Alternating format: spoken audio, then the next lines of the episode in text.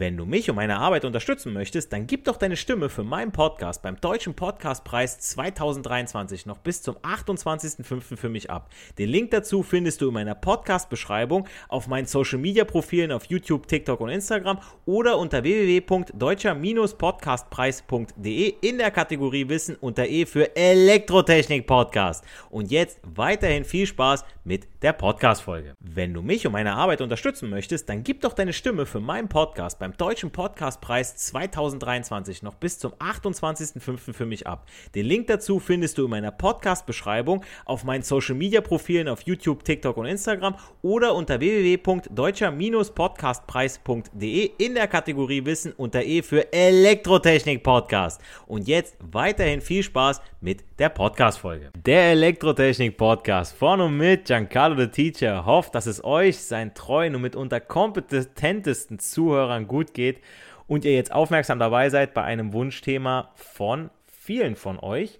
Und ihr seid für mich die kompetentesten Zuhörer, denn ich sehe zum Beispiel bei mir unter den TikTok-Videos, wie ihr euch da unterhaltet, euch gegenseitig unterstützt, aber auch mit neuen Fragen daherkommt für beispielsweise Videos.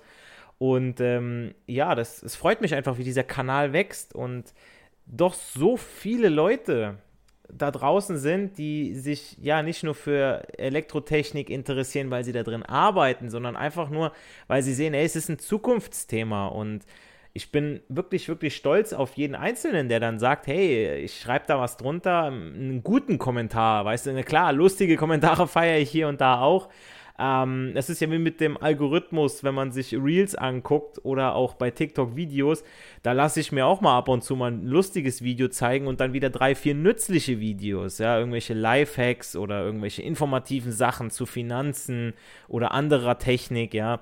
Und äh, so ist das unter meinen Kommentaren auch und das, ich feiere das einfach und äh, Gerne weiter so, meine Lieben.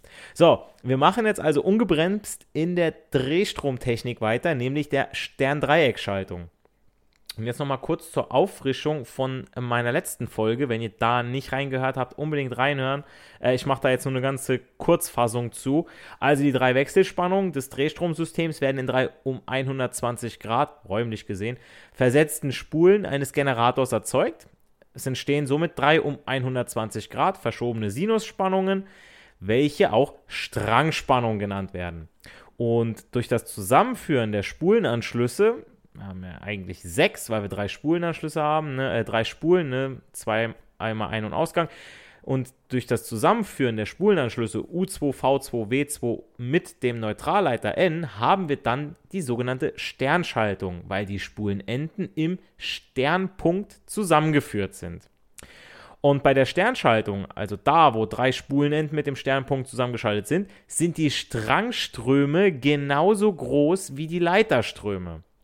Aber die Leiterspannung U ist Wurzel 3 mal so groß, also dieser Verkettungsfaktor Wurzel 3, wie die Strangspannung U-Strang. Das liegt, wie gesagt, am Verkettungsfaktor Wurzel 3. Wenn man es ausrechnet, U-Strang ist 230 Volt mal Wurzel 3 gleich U, also meine Leiterspannung 400 Volt. Und jetzt möchte ich zunächst auf die symmetrische Belastung eingehen. Sprich, wenn in unserem Drehstromsystem drei gleich große Wirkwiderstände, zum Beispiel in Heizöfen, sternförmig belastet bzw. verschaltet sind. Äh, wie bereits erwähnt, aber wichtig, daher wiederhole ich es, die Leiterströme I1, 2 und 3 sind gleich den Strangströmen I Strang. Den Verlauf der drei Ströme findet ihr in jedem Formel-, Fachkunde- und Tabellenbuch, also diese drei Linien, die um 120 Grad verschoben sind. Ganz prägnantes Bild, beziehungsweise auch auf der Website, die ich in meiner letzten Podcast-Folge erwähnt habe. Diese fließen im sogenannten Sternpunkt zusammen und bilden den Summenstrom. Da dieser Summenstrom in jedem Zeitaugenblick null ist, weil es ja symmetrisch belastet ist, fließen im Neutralleiter, deshalb die Bezeichnung neutral, kein Strom. Man kann in diesem Fall auf den Neutralleiter verzichten. Macht man aber in der Regel nicht, erkläre ich aber später warum. Also, folgende Merksätze sind sich für die Sternschaltung zu merken, beziehungsweise folgende Gegebenheiten sind Fakt. Werde ich in dem Laufe dieser Folge immer mal wieder welche bringen. ne, könnt ihr gerne euch merken, mitschreiben, wie auch immer. Bei der Sternschaltung sind die Leiterströme so groß wie die Strangströme. Bei der Sternschaltung ist die Leiterspannung U Wurzel dreimal so groß wie die Strangspannung U-Strang. Der Neutralleiter ist bei symmetrischer Belastung in Sternschaltung stromlos. Solltet ihr aber euer Netz unsymmetrisch belasten, sprich ihr habt nur eine ungefähre Ahnung, wie viel Strom der jeweilige Verbraucher pro Phase, also L1, L2, L3, benötigt, gilt bei der Aufteilung der Wechselstromkreise auf die einzelnen Außenleiter des Drehstromsystems, dass ihr etwa auf gleiche Belastung achtet. Ja, schaut, okay, der braucht ungefähr so viel Strom, der der braucht so viel Strom, ne? Also, denn bei so unsymmetrischer Belastung in einem Vierleiter-Drehstromsystem L1, L2, L3, N bleiben zwar die Strangspannungen gleich, es fließt aber dann ein Strom im Neutralleiter. Dadurch kommt es zu einer Sternpunktverschiebung mit Über- und Unterspannung und dann ist der erwähnte Verkettungsfaktor Wurzel 3 nämlich nicht mehr gültig. Dazu aber noch genaueres. Nur, dass ihr es schon mal jetzt gehört habt.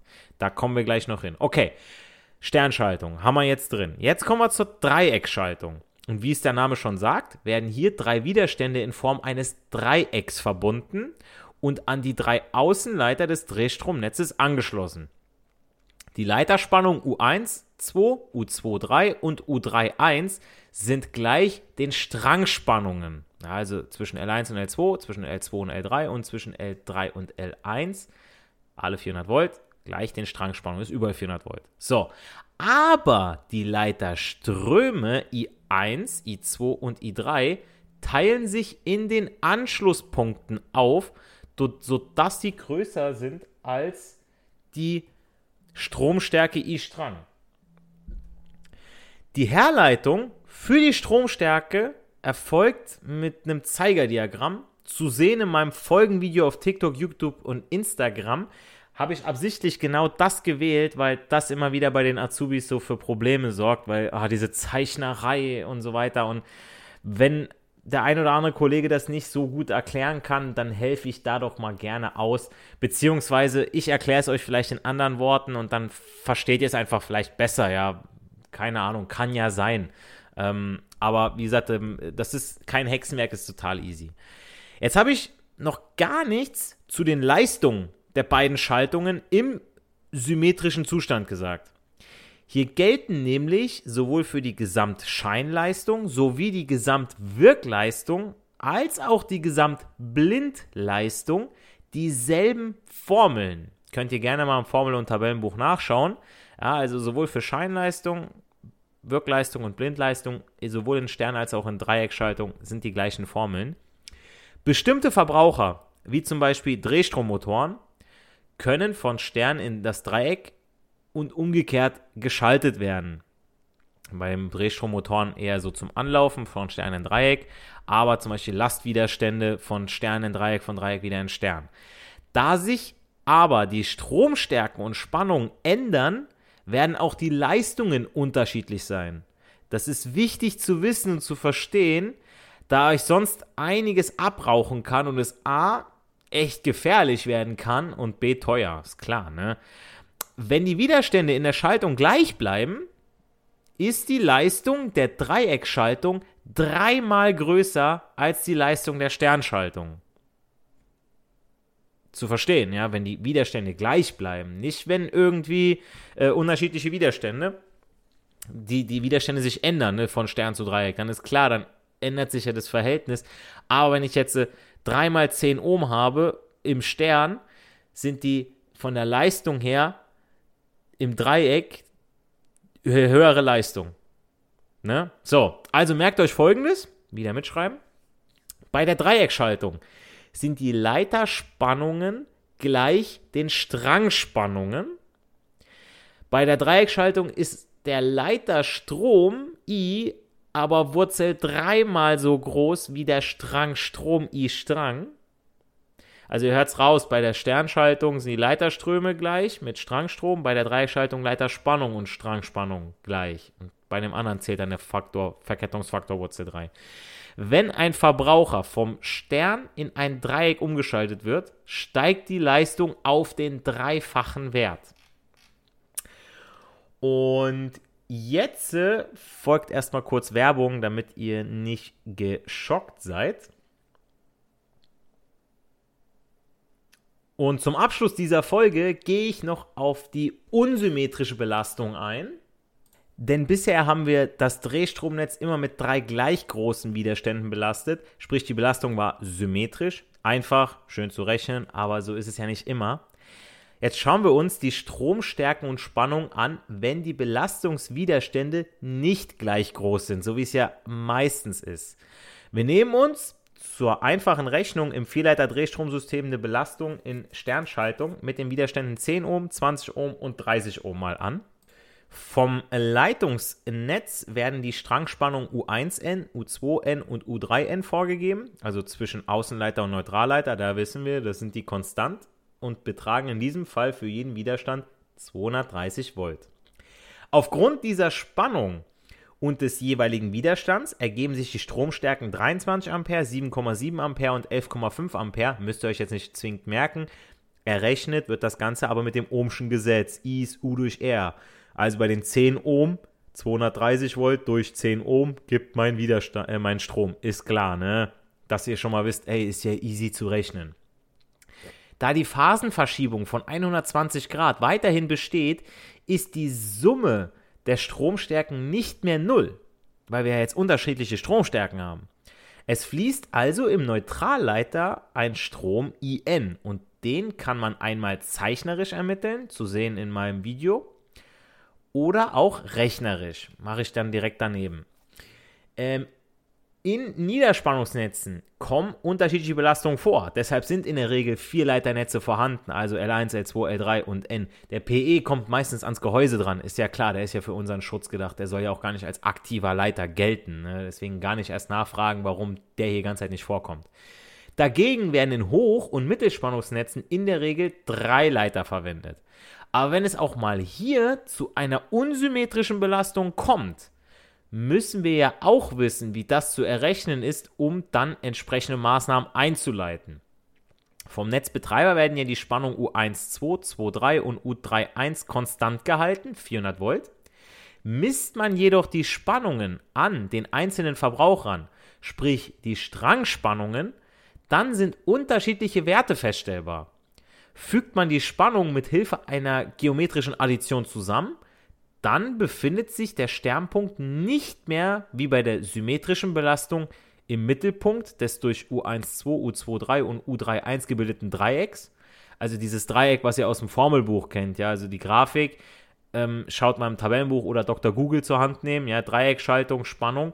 Da seht ihr genau das. Da ist genau bei der symmetrischen Belastung in der Mitte werden dann quasi die Spannungen zusammengeführt.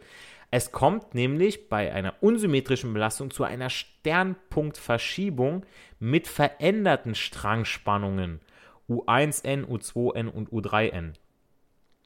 Durch die veränderten Strangspannungen ändert, ändern sich auch die Leiterstromstärken und die Strangstromstärken und dann gilt auch der Verkettungsfaktor Wurzel 3 nicht mehr. Wichtig, hier gilt er dann auch nicht mehr.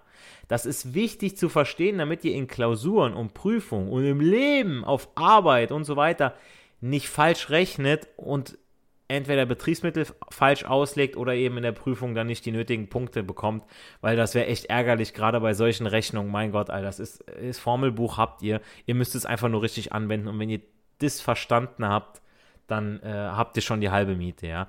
Also, die letzten Merksätze. Bei einer unsymmetrischen Belastung in einem Vierleiter-Drehstromnetz L1, L2, L3, N bleiben die Strangspannungen gleich.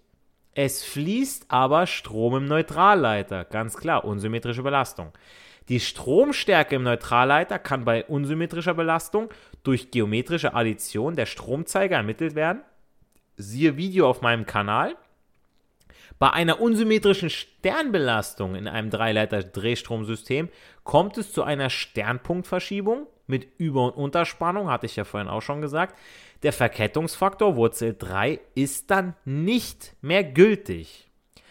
Und das soll auch gut jetzt sein. Ähm, ich habe das so kompakt äh, reingepackt, wie es so geht. Ähm, also, wenn ihr das kapiert habt, was ich euch zu den beiden Schaltungen, sowie symmetrische und unsymmetrische Belastung, wann der Verkettungsfaktor gilt und wann nicht, und das mit den Leistungsformeln, Strangspannung, Strangstrom und so weiter drin habt, dann genügt das. Zeigerdiagramm zu sehen im Video, das muss schon gekonnt sein, ist aber auch kein Hexenwerk und ich sage euch ganz ehrlich, ähm, ich habe es später nicht mehr gebraucht, es war wirklich nur so eine Schulsache, ja, ähm, dass man es verstanden hat, dass ihr das Ganze gezeichnet habt. Ich habe noch keinen Gesellen gesehen, der das gezeichnet hat, mal ganz, ganz ehrlich, ja. Wie gesagt, es ist jetzt die Hilfe für die Azubis bzw. angehenden Techniker und Meister. Da muss es halt nochmal gemacht werden. Wenn ihr noch mehr über dieses Thema wissen möchtet oder über irgendwelche Feinheiten, lasst es mich gerne in den Kommentaren oder per Direktnachricht. Am liebsten habe ich das nämlich über meine Website wissen. Auch äh, wenn ihr Folgenwünsche habt, habe einige in der Pipeline, da wird noch so einiges Interessantes folgen. Deswegen äh, schreibt mich ruhig an. Ich habe die alle, also ich habe keinen von euch vergessen, wenn jetzt irgendwie was in den Hintergrund rückt oder so. Äh, das kommt schon. Ähm, danke an dieser Stelle nochmal an Andreas Grönefeld. Dem könnt ihr alle danken, dass diese und die letzte äh, Podcast-Folge entstanden ist. Vergesst wie immer nicht, meinen Podcast auf Spotify oder auch auf iTunes zu bewerten weil ich weiß, es sind über, es sind tausende von Downloads die Woche, aber ich habe irgendwie nur so ein paar, noch nicht mal 200 Bewertungen, Alter. Ich denke mir so, was ist da los? Weißt du, macht es doch mal. Also kein, kein Ding, so oben mal ein paar Sterne zu hinterlassen für Giancarlo Teacher. Ähm, und lasst in da meinen äh, Videos einen Daumen hoch ja, ähm, liken, vielleicht auch noch kommentieren, damit es im Algo nach oben geht.